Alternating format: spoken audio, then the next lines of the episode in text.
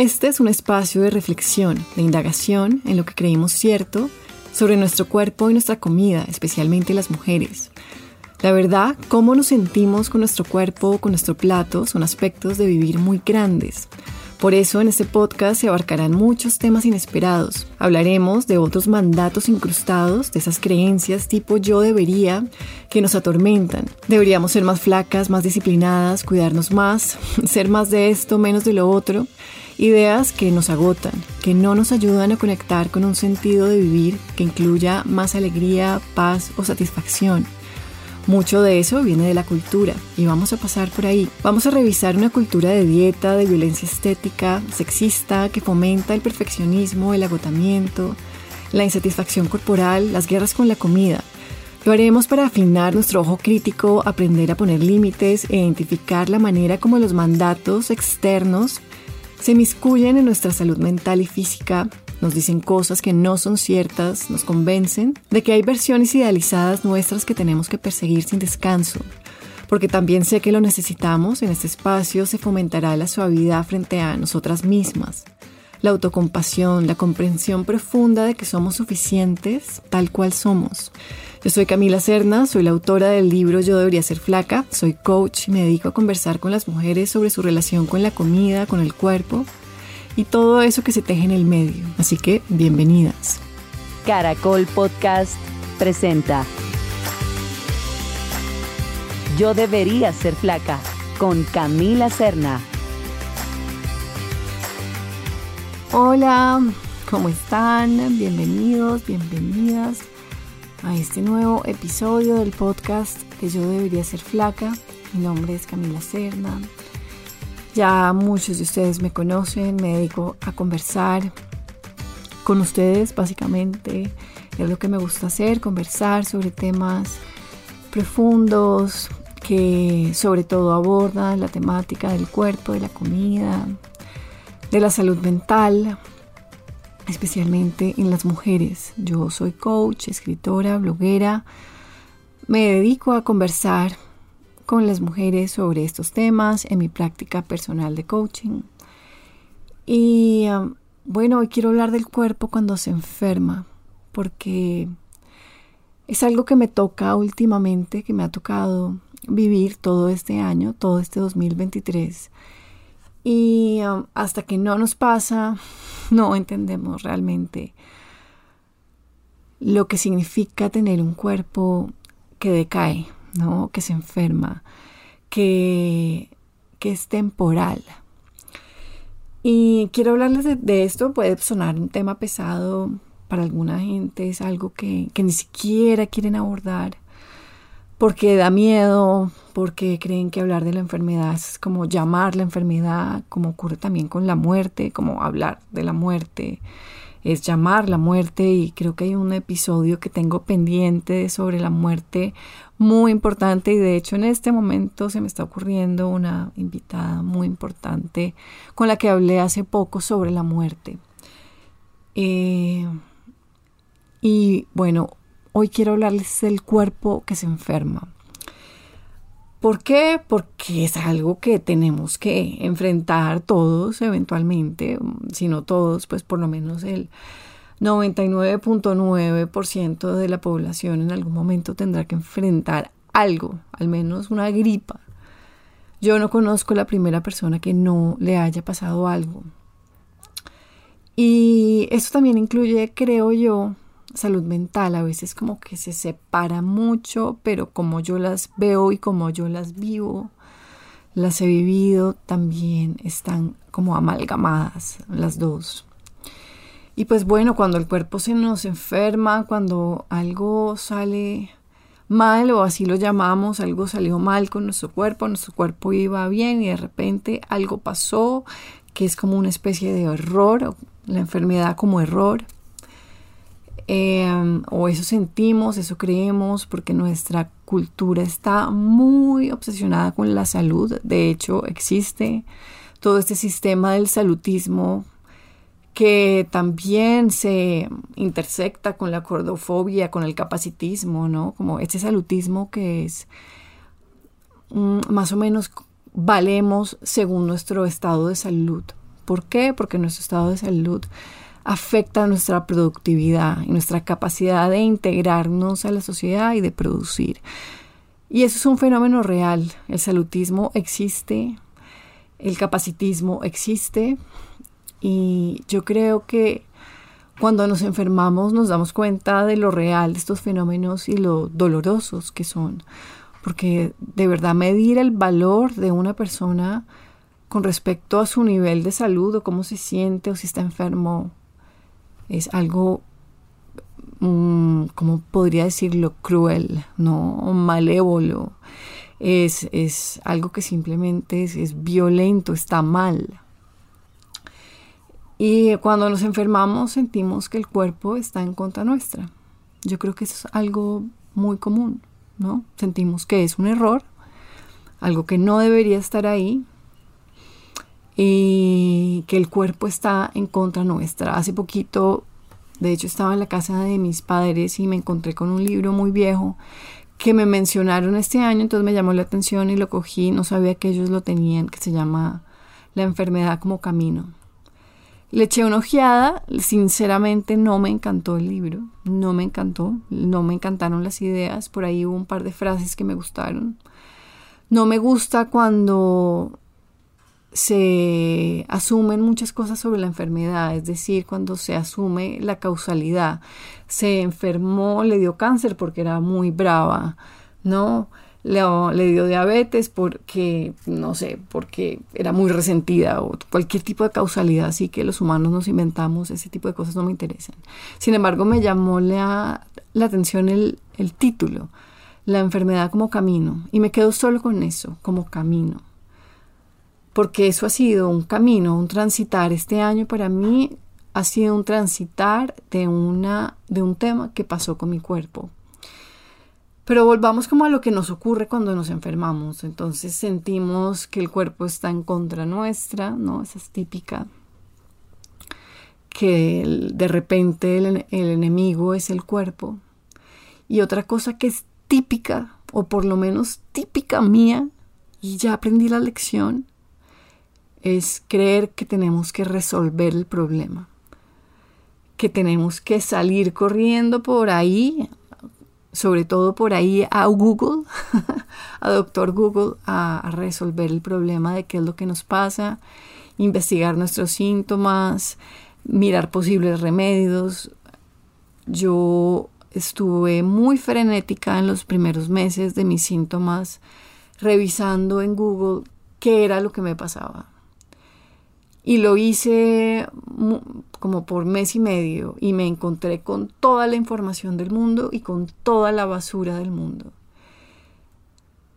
Y lo más interesante de eso pasó meses, meses después, cuando entendí que hacer eso solamente nos mete en un loop de ansiedad que refuerza el problema. ¿Sí? Es más o menos como clavarse a uno mismo el cuchillo uno en Google no va a encontrar respuestas. No realmente. Cuando uno tiene algo, lo mejor que uno puede hacer es ir a un médico de confianza. Y yo hablé de este médico de confianza también en otro episodio de este año, que no sé si se acuerdan, no sé si escucharon ese episodio.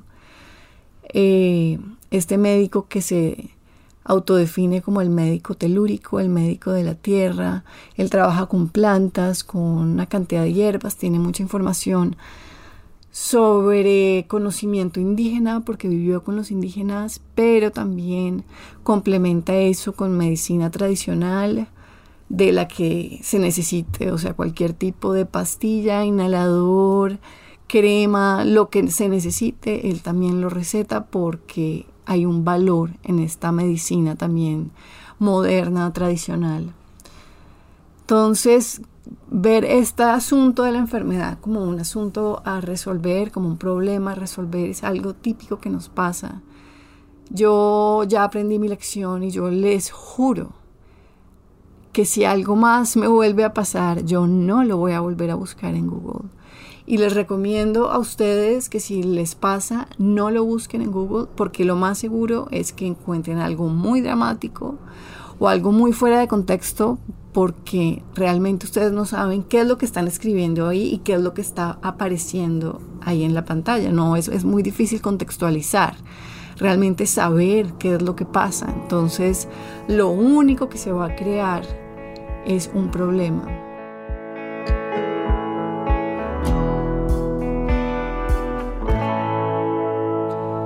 Cuando dije que me parecía interesante y por qué se también como que se amalgama con el tema de la salud mental, es porque todos mis síntomas físicos también se volvieron ansiedad. Se volvieron ansiedad que exacerbó el problema. Buscar en Google exacerbó el problema.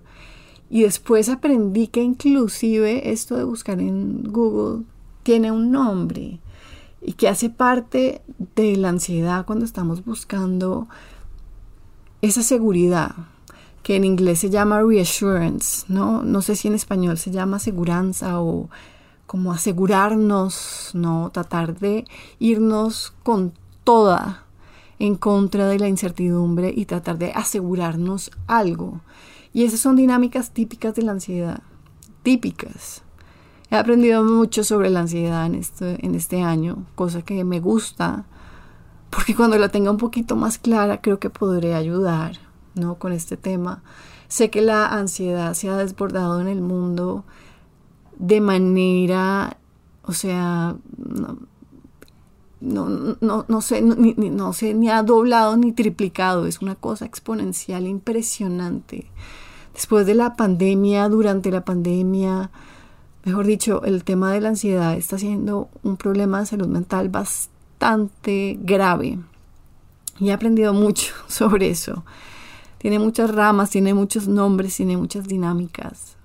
Al final es miedo, ¿no? Termina siendo miedo que todo el mundo interpreta de manera distinta y que maneja de manera distinta, pero con unas plantillas bastante parecidas. Y esto de buscar en Google es parte de eso, de buscar esa, ese reassurance ¿no? Ese de qué tengo que hacer, qué tengo que solucionar para estar, para librarme de la incertidumbre, de esto que tengo, de estos síntomas que no, que no sé qué son. Lo mejor buscar un médico, buscar un médico de confianza y seguir instrucciones. Mi esposo me dice que soy pésima siguiendo instrucciones y creo que tiene razón y creo que he mejorado en este año bastante muchísimo, he mejorado muchísimo siguiendo instrucciones porque en mi vida he sido pésima siguiendo las instrucciones de los médicos, malísima la peor paciente, así como tengo una mamá que es la mejor paciente y un esposo que es el mejor paciente, de verdad ellos siguen al pie de la letra lo que les dicen. Yo hago una décima parte por un ratico. y eso ha cambiado este año. Este año me he tomado las cosas mucho más en serio. Este año he aprendido mucho sobre un cuerpo que tiene una inteligencia que me supera, que de verdad me supera, de eso me, me, me impresiona mucho la inteligencia del cuerpo, porque termina siendo que mi cuerpo está somatizando cosas que tal vez cognitivamente yo no puedo manejar cognitivamente mi inteligencia no me da para tramitar los dolores y los duelos y las cosas que pasan y de repente todo se pasa, todo se tramita en el cuerpo. Y no que todas las enfermedades sean emocionales para nada, porque no creo que sea así de blanco y negro para nada, pero sí veo como hay una inteligencia tremenda que circula por mi cuerpo y y le tengo mucho respeto, le tengo mucho respeto. Y también me quedo con muchísima, muchísima compasión conmigo misma, porque uno realmente hace lo que puede con los recursos que tiene en el momento. Entonces, al inicio de año yo tenía unos recursos mucho más limitados de los que tengo ahora eh, al principio de año me sentía como sin piel, casi que en carne viva, el nervio pues expuesto. Y ahora me siento mejor, pero también sé que estoy transitando algo. Por eso les comenté lo de la enfermedad como camino. No porque ese libro me haya encantado, sino porque es algo que se transita. Se transita y se aprende y se sufre también. Se sufre también.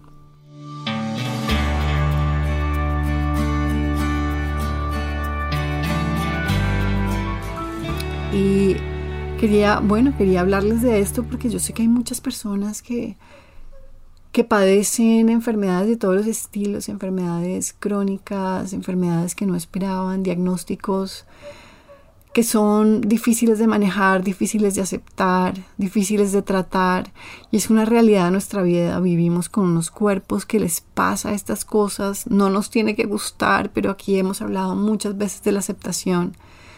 Y se debe aceptar.